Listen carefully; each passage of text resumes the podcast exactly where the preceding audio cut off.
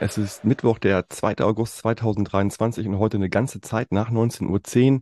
Wir wollen heute den Blick auf das erste Heimspiel der noch jungen Saison richten. Äh, hier empfangen wir die Fortuna aus Düsseldorf zu einem echten Spitzenspiel. Klar, ich weiß, Small Sample Size und so und dennoch der Tabellenfünfte gegen den Tabellensechsten, beide mit einem Sieg in die Saison gestartet. Insofern kann man schon von einem Spitzenspiel reden. Aus diesem Anlass habe ich mir heute Robert eingeladen, gebürtiger Rheinländer, aber seit langer Zeit in Hamburg lebend. Und hier vielleicht nochmal ein wichtiger Hinweis zum Beginn der Folge. Ihr wisst, es ist gerade Urlaubszeit und auch mein Gesprächspartner ist gerade auf Reisen. Das bedeutet gleichzeitig, dass wir nicht mit dem gewohnten Setup aufzeichnen können. Seht es mir also oder uns nach, wenn die Qualität möglicherweise nicht wie sonst ausfällt. Aber jetzt zu meinem Gesprächspartner. Moin, Robert. Moin, Michael. Vielen Dank für die Einladung. Ja, sehr gerne. Ich freue mich, dass du da bist. Ähm, das nenne ich mal eine Premiere beim Melanton und ähm, du bist zum ersten Mal heute hier und daher stelle ich heute umso lieber die drei obligatorischen Fragen zum Beginn der Folge. Äh, wer bist du? Was machst du so in deinem Leben? Und warum Fortuna Düsseldorf und nicht ein anderer Verein, sagen wir mal 40 Kilometer entfernt von Düsseldorf, eher rechtsrheinisch beheimatet? Wen meinst du da wohl? Wen meine ich da wohl? Ja, wollen wir nicht drüber reden. Ähm, ja, ich bin Robert, ähm, wie du schon sagst, äh, seit 25 Jahren mittlerweile in Hamburg, seit 20 Jahren Journalist beim NDR. Oh Gott, lange Zeit schon. Seit ein paar Jahren Redakteur beim Politikmagazin Panorama und ähm, trotzdem natürlich äh, der Fortuna trotz der langen Zeit im Norden treu geblieben. Warum Fortuna? Ähm, ja, ich bin aufgewachsen, ganz genau gesagt nicht im Rheinland, sondern am Niederrhein. Ähm, und da war es eher so, dass damals die äh, Leute Fans von Borussia Mönchengladbach waren, der Elf vom Niederrhein. Ähm, damals auch noch teilweise von Bayer Oerding.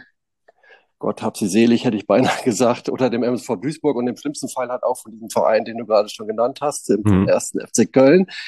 Ähm, Fortuna spielte damals gar nicht so eine große Rolle. Ähm, mein Vater allerdings ähm, ist gebürtiger Düsseldorf, geboren in Düsseldorf, aufgewachsen da ähm, und hat auch mal bei Fortuna gespielt. Dementsprechend hat er natürlich versucht, mit diesem Verein nahezubringen und hat uns, und mein, mich und meine Kumpels damals auch gerne mal mit zur Fortuna geschleppt, ins Rheinstadion damals noch, mittlerweile ja auch abgerissen.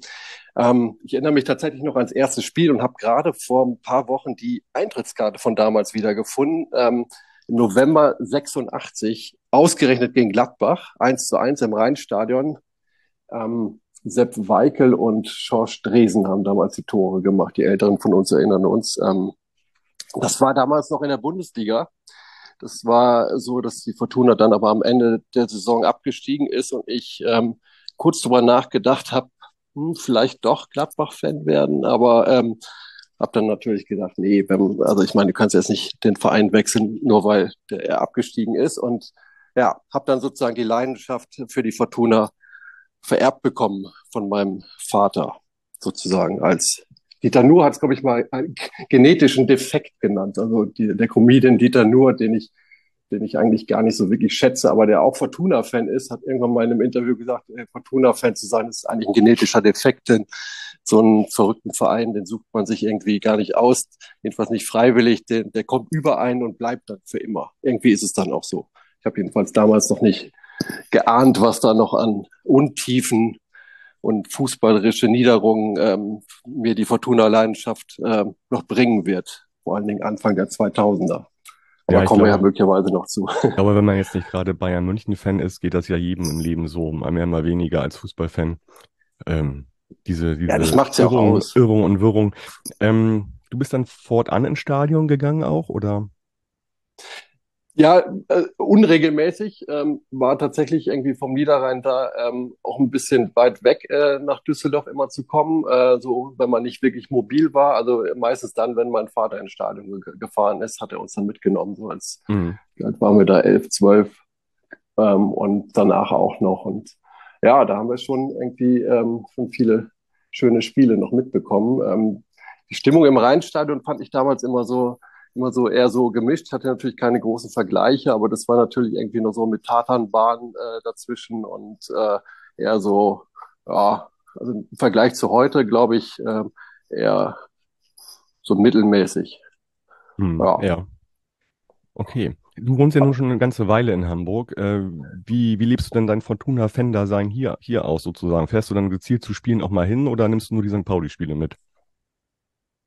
Ähm, nee, also ich habe tatsächlich, ähm, das muss ich, muss ich jetzt direkt mal sagen, also ich bin, ähm, seit ich in Hamburg bin, natürlich äh, großer St. Pauli-Sympathisant geworden, ähm, weil natürlich äh, ein Besuch am Millantor immer besonders war und äh, da einige schöne Spiele auch ohne die Fortuna mitbekommen. Damals zum Beispiel die ähm, Pokalsaison, die B-Serie fast komplett mitgenommen bis ins Halbfinale. Das war schon echt äh, sehr cool. Ähm, und ansonsten, ja, was Fortuna-Spiele angeht, ähm, war das äh, nicht immer so einfach, ähm, rein beruflich irgendwie dann irgendwie äh, Spiele zu besuchen. Die im Norden habe ich natürlich ähm, auch mit Kollegen, die beim NDR auch Fortuna-Fan sind, ähm, regelmäßig besucht.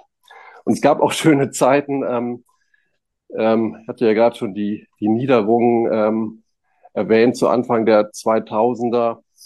Da gab es die Regionalliga Nord, äh, in der die Fortuna Gott sei Dank dann irgendwann mal wieder äh, aufgestiegen war, nachdem sie ja äh, zwei Jahre lang sogar viertklassig waren ähm, in der Oberliga Nordrhein, irgendwann dann halt wieder in der Regionalliga Nord und dann gab es Spiele gegen den HSV 2. Und ähm, ich habe damals in Eimsbüttel gewohnt, äh, im Hellkamp und das war, ähm, ich glaube, ein oder zwei Spiele waren dann auch in dieser äh, in der Hagenbeckstraße, da inmitten von Kleingärten, mhm. ähm, in, ich weiß nicht, Wolfgang Meyer Sportanlage oder so heißt ja. glaube ich.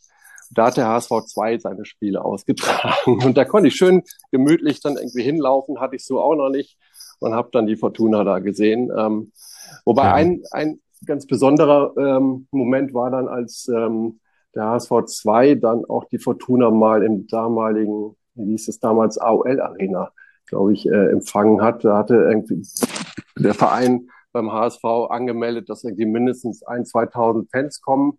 Und da hatten die, glaube ich, ein bisschen Schiss, dass da in dieser kleinen Kleingartensportanlage in der Hagenbeckstraße irgendwie ähm, die äh, das irgendwie alles aus allen Nähten Platz und dann äh, hat das Spiel tatsächlich in der AOL Arena stattgefunden und am Ende waren glaube ich rund 1000 Fortuna-Fans da im Gästeblock und irgendwie ein paar Dutzend HSV-Fans auf der anderen Seite. Wir haben 1-0 gewonnen und es war schon echt ein besonderes Erlebnis, dieses Riesenstadion da mit mhm. 1000 Fortunen ja. zu erleben. Dieses Desaster ist uns ja zum Glück erspart geblieben. Also wir durften ja immer in dem äh, großen Stadion der vielen Namen äh, spielen, wenn, als wir in der äh, dritten beziehungsweise Regionalliga damals waren. Zum Glück äh, immerhin. Okay, alles klar. Ähm, du hattest es schon gesagt, du bist Journalist äh, beim Politikmagazin Panorama in der ARD. Ähm, ich verrate sicherlich kein Geheimnis, wenn ich sage, dass du ein viel prämierter Journalist bist. Äh, vor allen Dingen im politischen Umfeld hast du beachtenswerte Interviews und Reportagen geführt und umgesetzt. Und im Dezember 2014 hast du zusammen mit Johannes Jolmes für Panorama ähm, Interviews in Dresden auf einer der ersten Pegida-Demonstrationen geführt. Und ähm, ihr wart da auch vorgesehen quasi für den Preis Journalisten des Jahres und die Jury äh, urteilte über, über, über eure Interviews. Ähm, ich darf mal zitieren, die Interviews seien das erste und beste Zeugnis gewesen über die Gedanken derjenigen, die dort mitlaufen. Durch die absolute Zurückgenommenheit der Journalisten und das hartnäckige Dranbleiben haben sie das erste historische Zeugnis über dieses Phänomen geliefert. Wie siehst du rückblickend diese Interviews auch unter der Berücksichtigung der aktuellen politischen Lage in Deutschland und einem klaren, klar erkennbaren Rechtsruck in der Gesellschaft? Ja, ähm, ich habe die mir tatsächlich äh, vor ein paar Wochen zufälligerweise nochmal in Teilen angeschaut, diese Inter Interviews. Wir sind ja damals sehr spontan hingefahren, um einfach mal irgendwie so ein bisschen zu versuchen, wir haben dann versucht zu verstehen, was diese Leute da antreibt. Das war irgendwie so ein komisches Wort, Pegida, keiner wusste genau, was sich dahinter verbirgt und einfach mal zugehört. Und das war damals schon ziemlich erschreckend, was die Leute da von sich gegeben haben. Und ähm, ich meine, das ist jetzt 2014, ja, fast neun Jahre her. Und ähm, ich glaube, wenn du da ich glaube, du konntest diese, diese Interviews und diese Antworten heute auch nochmal so bekommen. Das ist, ähm, oder jedenfalls nicht wesentlich anders. Ähm, das, ähm, was Ressentiments gegenüber Ausländern angeht, aber auch Verschwörungserzählungen ähm, über die bösen Globalisten, die die nationale Identität zerstören wollen oder über den großen Bevölkerungsaustausch, der, ähm, also dieser ganze Kram halt, den wir damals schon gehört haben, den hörst du natürlich jetzt, ähm, was du schon gesagt, irgendwie, ähm, aktuell ist es ja wieder ein großes Thema, ähm, der Rechtsruck, ähm, den hörst du jetzt ja auch wieder. Den hast du irgendwie, ähm, das sind ja alles Sachen, die, die man jetzt auch bei den Demos gegen die Corona-Maßnahmen gehört hat. Ähm, das sind Sachen, die ähm, jetzt zum Teil ähm, bei den sogenannten Friedensdemos von Wagenknecht und Ali Schwarzer ähm, zu hören sind. Ähm, also das kehrt irgendwie immer wieder und ist auch irgendwie gar nicht so überraschend, weil es gibt ja diverse Studien, die besagen, dass ähm, zwischen 15 und 25 Prozent aller Deutschen rechtsradikales Gedankengut ähm, in sich tragen oder zumindest dafür anfällig sind, je nach Studie, Studie und Methodik äh, unterschiedlich. Und das schon seit Jahrzehnten. Also das ist irgendwie gar nicht so neu und es bricht natürlich sich Bahn in diesen Zeiten, wo, äh, wo es irgendwie Krisen gibt, wo es Kriege gibt, äh, wo eine gewisse Unsicherheit da ist. Ähm, ähm, und da profitieren natürlich irgendwie dann solche Parteien wie die AfD ähm, ziemlich heftig. Also die AfD hat ja auch von Pegida total profitiert. Die haben ja dann irgendwie auch so Schulterschlüsse. Ähm, offiziell damals nicht, aber ähm, inoffiziell schon ähm, versucht ähm, hinzukriegen. Das äh, ist also, wie gesagt, alles nicht so wirklich neu. Ähm, ähm, allerdings, ähm, was ich äh, schon als ein bisschen anders wahrnehme und auch ein Stück weit als gefährlich wahrnehme, ist, dass da so eine gewisse Normalisierung eingetreten ist, so eine fast schon so eine Gewöhnung an diese rassistischen Äußerungen und auch jetzt mittlerweile auch sehr viele äh, queerfeindliche Äußerungen und so weiter. Also die Aufschreie, die es bis vor ein paar Jahren noch gab, wenn ein Höcke was gesagt hat, ähm, die sind irgendwie so ein bisschen seltener geworden. Ne? Man, äh, das, Daran hat vor allen Dingen natürlich die AfD ihren Anteil, die sich ja mittlerweile komplett gehäutet hat, also mittlerweile ganz klar rechtsradikal unterwegs ist, in weiten Teilen auch rechtsextrem und ähm, damit auch gar kein Problem mehr zu haben scheint, dass das äh, so ist. Ähm, Im Gegenteil, das ist jetzt ganz klar Programm und die strotzen vor Kraft. 20 Prozent Umfrage ähm, äh. Die Leute sind ja trotzdem AfD-Sympathisanten, ähm, Wähler, äh, obwohl sie wissen und ihnen bewusst ist, dass, dass die rechtsradikal ist. Also denen ist ja quasi egal, ob sie, ob da irgendwelche Inhalte kommen, sondern es geht im Grunde nur um dieses Dagegensein. Ähm, und ich glaube, das ist sozusagen der große Unterschied zu damals, dass diese Gewöhnung da so ein bisschen eingetreten ist. Und äh, ich glaube, da müssen wir halt irgendwie total wachsam sein und immer ganz klar auch ähm, immer wieder rechtsradikales, rassistisches Gedankengut, Äußerungen von Höcke und Co. jetzt gerade wieder am Parteitag am Wochenende ähm, ganz klar auch benennen und immer wieder klar sagen, klare Kante dagegen zeigen.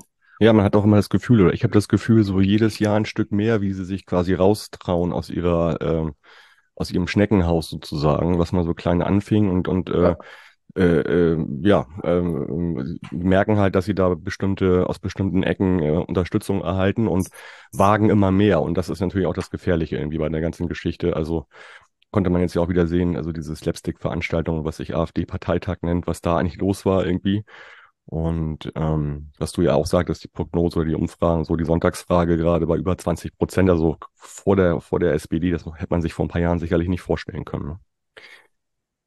Nee, absolut. Also kann nur hoffen, dass es sich dann irgendwann wieder beruhigt, die Lage und irgendwie auch ähm, wirtschaftlich. Also da hat man schon ein bisschen Schiss vor. Also ich glaube, es wird nicht noch viel, viel weiter hochgehen. Also irgendwann ist dann auch, glaube ich, Ende der Fahnenstange. Aber das ist ja einfach auch jetzt schon viel zu hoch, ähm, auch im Hinblick auf die Wahlen da in Ostdeutschland, wo es ja teilweise auch bei 30 Prozent oder noch mehr liegt. Also mhm. es wird natürlich dann echt einfach für Regierungsbildung total schwierig. Ja. Okay, schließen wir das vielleicht mal ab oder nicht ganz, weil ähm, das Thema Politik ähm, schwingt auch beim anderen Thema mit, und zwar Fortuna für alle. Äh, diese Initiative nochmal zusammengefasst und vielleicht von der Webseite einmal zitiert, damit alle nochmal wieder im Boot sind. Also Äh, da heißt es, wir öffnen den Fußball für alle. Wir fangen da an, wo alle zusammenkommen und ermöglichen freien Eintritt bei unseren Heimspielen. Egal ob Mitglieder, Dauerkarten, Inhaber, organisierter Support oder einfach nur Fortuna verrückt. Alle kommen kostenlos ins Stadion. Bei einzelnen Heimspielen bereits in einer Pilotphase in dieser Saison und mit dem klaren Ziel, bei allen Liga-Heimspielen freien Eintritt zu ermöglichen. Möglich machen das unsere neuen strategischen Weggefährten, jetzt eine Auflistung von verschiedenen Sponsoren, die da kommen, die gemeinsam mit uns der Überzeugung sind, dass der Fußball vor allem den Fans gehört. Aktuell sind für die Pilotphase in dieser Saison drei Heimspiele geplant gegen Kaiserslautern äh, am 21. Oktober und dann, und dann noch gegen zwei äh, Hamburger Zweitligisten im Verlauf der Saison. Wie siehst du dieses Fortuna für alle aus deiner Sicht? Also mich hat das ein bisschen überrascht. Also ich bin da ja nicht so nah dran. Als ich davon äh, gelesen habe, habe ich erstmal gesagt, wow, ähm, das ist ja äh, interessant. Ähm, klingt erstmal so ganz spannend. Ähm, ich fand es erstmal auch ganz cool, dass so eine Idee auch von der Fortuna kommt. Ähm, weil ähm, ich meine, das war ja dann international plötzlich in aller Munde. Ich glaube, mit so viel Reaktionen haben die auch selber nicht gerechnet. Ähm, Fortuna wahrscheinlich so ähm, oft in den Zeitungen erwähnt wie seit dem Europapokalfinale 1979 nicht mehr. Ähm, also ich finde es erstmal gut, dass Fortuna versucht, da irgendwie neue Wege zu gehen. Und ähm, das soll, Ziel ist ja auch vor allen Dingen, ähm, Fortuna wieder ein bisschen mehr mit der Stadt irgendwie zu vereinen und in der Stadt zu verankern. Der Stadtgesellschaft, das ist ja immer so ein etwas schwieriges Verhältnis zwischen den äh, Düsseldorf und der Fortuna gewesen. Ähm, man liebte sich und man hasste sich und irgendwie manchmal war man, oder meistens war man äh, was, was zumindest vielen Düsseldorfern auch egal, was mit der Fortuna war. Ähm, ich glaube, dieser Weg da sozusagen die Stadt mehr einzubinden, sich da mehr zu zeigen, mehr präsent zu sein, das ist ja auch mit, mit viel ähm, sozialem Engagement, Nachhaltigkeitsprojekte, die gefördert werden sollen, verbunden. Das ist, glaube ich, schon mal ganz gut. Und natürlich auch irgendwie der Versuch, als doch immer sehr klammer Verein, da irgendwie neue Geldquellen zu erschließen, neue Sponsoren an Bord zu holen, die jetzt nicht den Verein dann übernehmen. Ähm, das finde ich irgendwie erstmal auch ganz gut. Ähm, das Projekt ist ja irgendwie so auf fünf Jahre ausgelegt. Erst dann sollen ja alle Heimspiele kostenlos sein.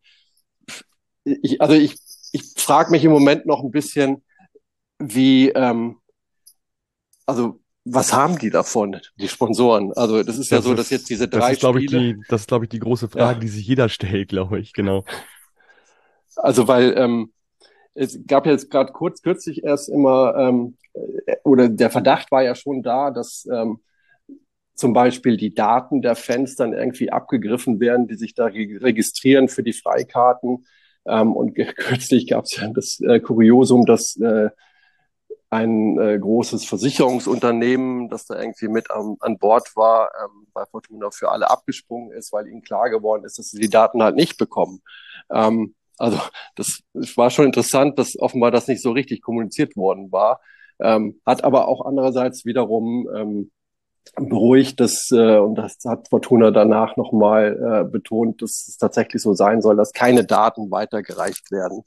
Ähm, also die Be warum machen die mit? Äh, die Begründung ist ja immer, dass äh, die vom Gesamtkonzept überzeugt sind. Ähm, keine Ahnung, also ja, gut, aber das sind, das sind, das, das sind Unternehmen. Bereich Breitensport.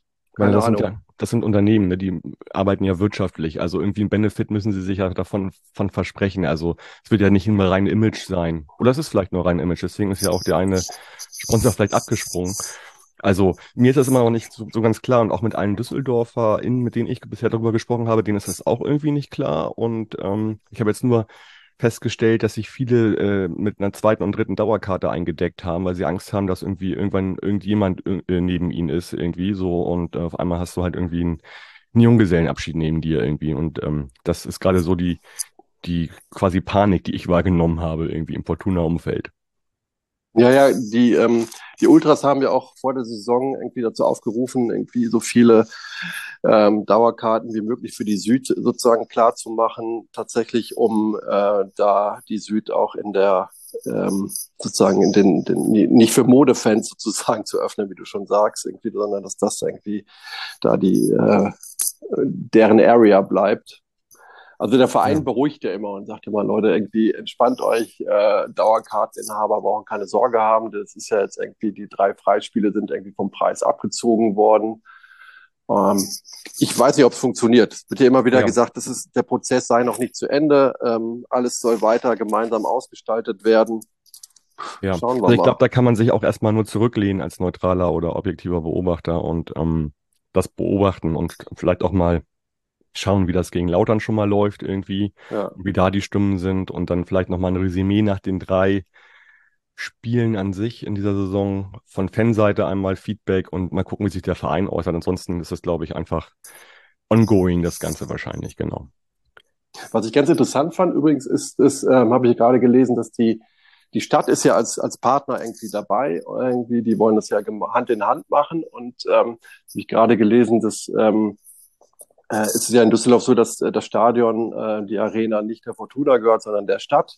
Es eine Betreibergesellschaft gibt, die D-Live und ähm, dass die jetzt erstmal schön nochmal die Miete erhöht haben und ähm, auch immer noch nicht irgendwie Teile der Vermarktungsrechte äh, bei den Heimspielen mal irgendwie an die Fortuna gegeben haben. Also ich glaube, ja, das ist schon ein Teil des Konzepts eigentlich, womit die Fortuna mhm. schon gerechnet hat, dass sie da irgendwie natürlich ein bisschen Kohle verdient. Also das ist schon, also irgendwie scheint es noch ein bisschen zu haken. Ähm, also, ja, verstehe.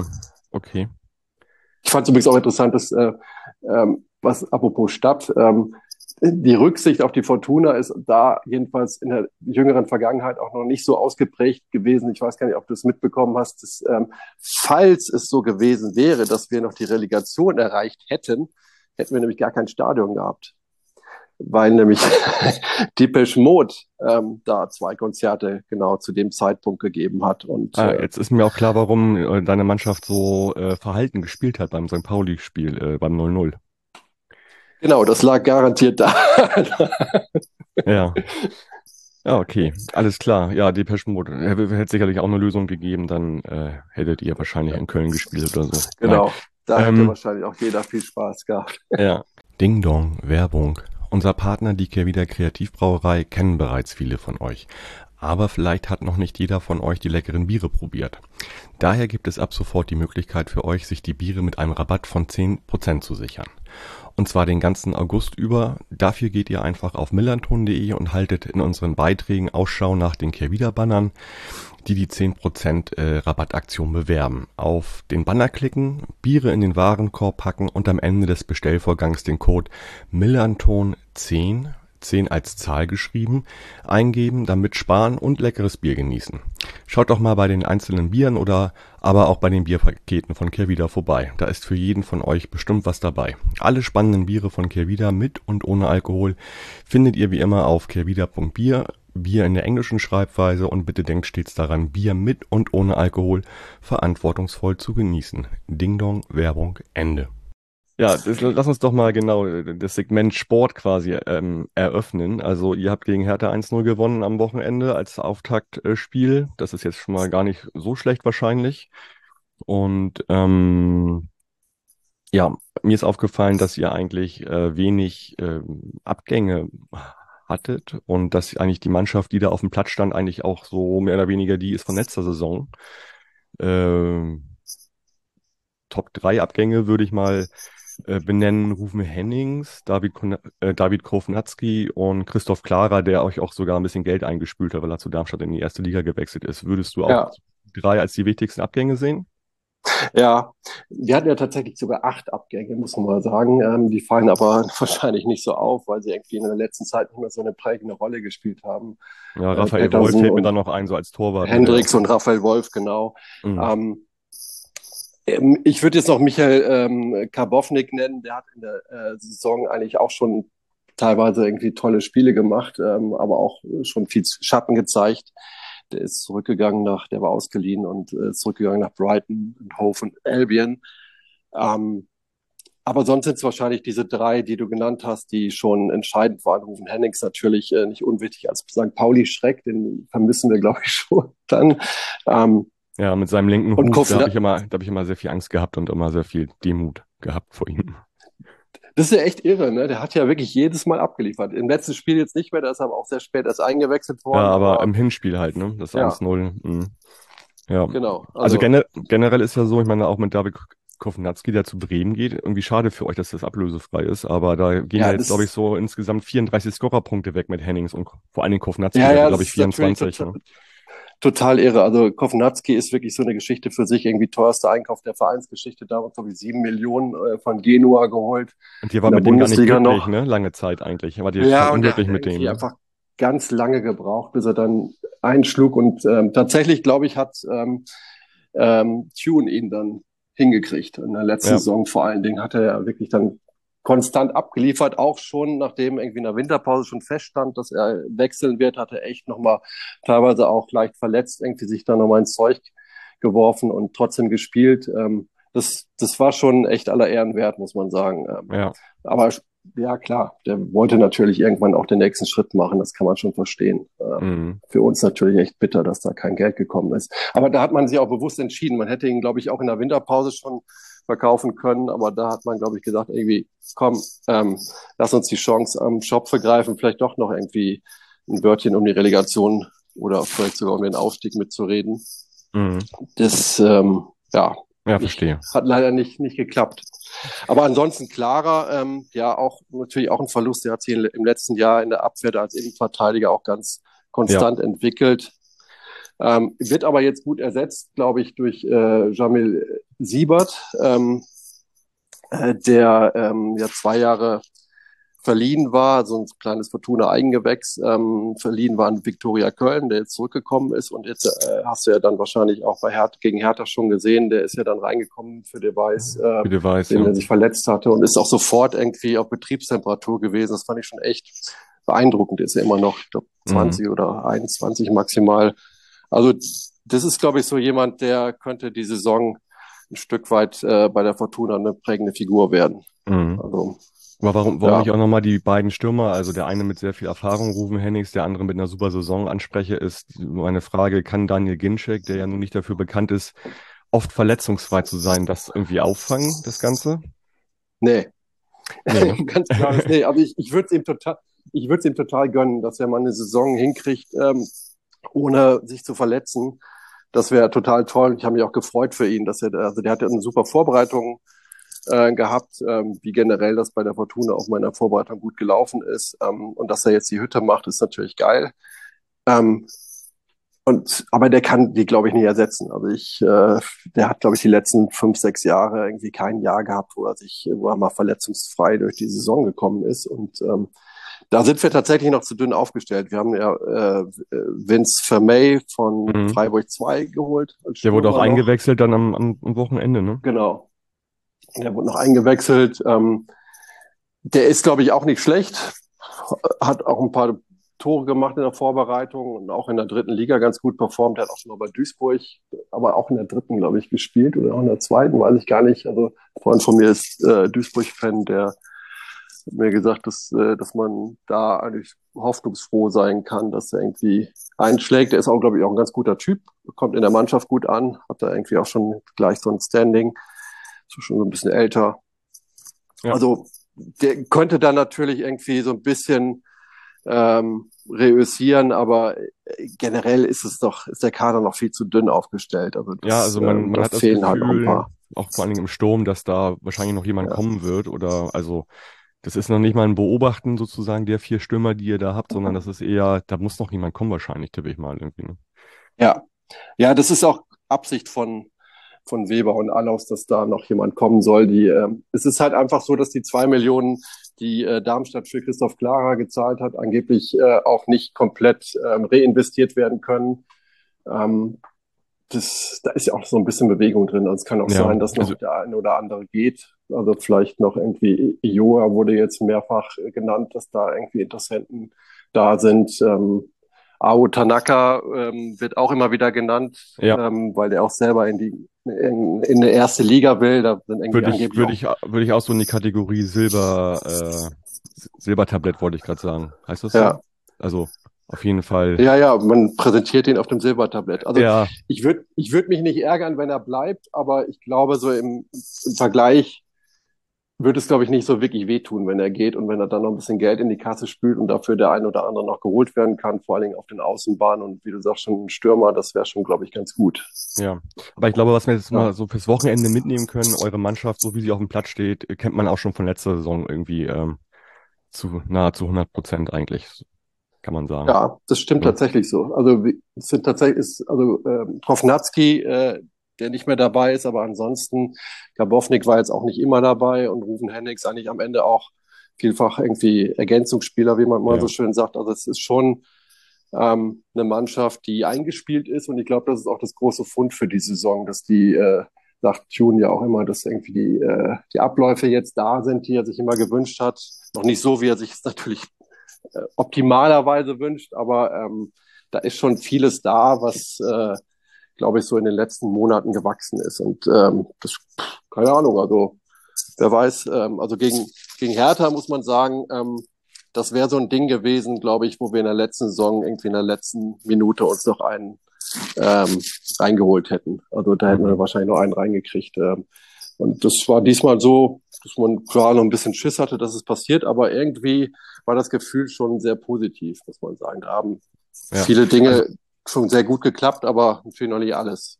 Ich sag mal so, wenn Daniel Ginczek wirklich mal verletzungsfrei bleibt eine ganze Saison, ist das natürlich ein Hammer-Stürmer auf jeden Fall für die zweite Liga und ähm, der sich ja noch mal irgendwie vom, also älter geworden ist, entwickelt hat und auch weiß, wo das Tor steht. Das wusste er schon damals, als er bei St. Pauli die Saison gespielt hat. Insofern äh, das war seine erfolgreichste Saison, ne? Ja, war das, glaube ich, ne? Über 20 Tore, glaube ich, waren das sogar. Ja.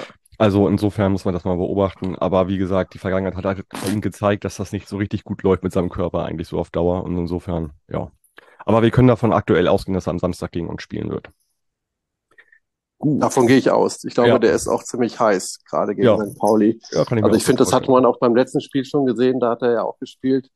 Da erinnere ich mich noch, ähm, also an einen Spurt irgendwie von äh, quasi vom gegnerischen Strafraum zurück, fast bis an den eigenen Strafraum, um dann irgendwie noch irgendwie eine Grätsche, äh, ich weiß gar nicht mehr gegen wen es war, von Pauli äh, zu starten. Also das war schon, das habe ich so selten von ihm gesehen. Also da war er, glaube ich, ziemlich motiviert, auch wenn es am Ende nicht viel gebracht hat. Ja. Ich hatte dir gar nicht vor, der, vor dem Gespräch gesagt, dass man für jedes äh, fehlende Sank beim Pauli immer hier in, in 5 Euro ins äh, quasi Phrasenschwein bei uns werfen muss, ne? Ach du Scheiße. Oh Gott, mhm. da habe ich ja schon irgendwie bald den Huni voll wahrscheinlich. Äh, weiß ich gar nicht. Ist mir gerade erst zum ersten Mal aufgefallen. Ist aber auch nicht so wild, gerade jetzt. Ähm, vielleicht nochmal. So Lobe Besserung. ja, alles klar. Wie, wie ist denn deine Erwartung so generell an die Saison? So, wie, wie, was denkst du, was das werden kann? Jetzt, sagen wir mal so, also, ich habe ja schon gesagt, wenn die, wenn sozusagen der Eindruck jetzt sich ähm, verfestigt, dass die doch als eingespieltes Team, irgendwie mit einer guten Stimmung, wie man so hört, äh, da die ersten Spiele bestreiten und einigermaßen erfolgreich sind, könnte, der, könnte das was werden. Ich glaube, entscheidend ist tatsächlich, A, dass da keiner, äh, dass sich nicht so viele verletzen wie in der letzten Saison. Das war ja echt teilweise eine solchen Saison. Ähm, gerade bei dem kleinen Kader, das sind jetzt, glaube ich, im Moment noch 23 Spieler, davon sind aber auch irgendwie zwei, drei Nachwuchsspieler dabei, die bisher noch keine wirkliche Rolle gespielt haben. Also sagen wir mal, de facto sind es, glaube ich, ist vielleicht ein Stamm von 15, vielleicht 16 Spieler, die irgendwie ähm, wirklich in Frage kommen für die erste Elf. Ähm, also ich glaube, verletzungsfrei zu bleiben, größtenteils, ist, glaube ich, wichtig. Und natürlich, dass jetzt irgendwie bis 31. August noch ein bisschen was auf dem Transfermarkt passiert, dass irgendwie Weber und alle aus da Wort halten, dass sie äh, daran arbeiten, da doch noch mindestens zwei, vielleicht sogar drei Spieler gerade für die Offensive noch holen. Also ich glaube, defensiv sind wir gut aufgestellt. Die Abwehr ist irgendwie ziemlich sattelfest. Ähm, Hoffmann macht einen super Eindruck im Moment, auch irgendwie als Kapitän sehr gefestigt gerade. Wenn der Weiß wieder seine Leistung irgendwie von den ersten Spielen damals äh, abruft, dann könnte das auch was werden. Ja auch einen sehr guten Ruf in der, in der Fanszene, so wie ich das immer mitbekomme, der Weiß. Ja, es, das war damals ein großes Fest, als der hätte keiner mit gerechnet, dass man den verpflichten konnte. Und äh, ich glaube, da hat er auch ziemlich viele Zugeständnisse gemacht. Mhm. Also ja, es hat einen Kämpfer, es hat so einen, so einen Leader-Typ, ne? Ich meine, irgendwie mehr oder weniger ganz Körper tätowiert. Ähm, der hat sich in der letzten Saison ein paar Mal verletzt und hat dann irgendwie den Anschluss nicht so richtig geschafft, aber pff, wer weiß, also wenn er das dieses Jahr konstant halten kann, dann wird er, glaube ich, echt eine wichtige Figur. Mhm. Okay. So, eben, wenn du mich fragst, wo landen wir, also ich äh, hoffe, dass wir irgendwo oben landen.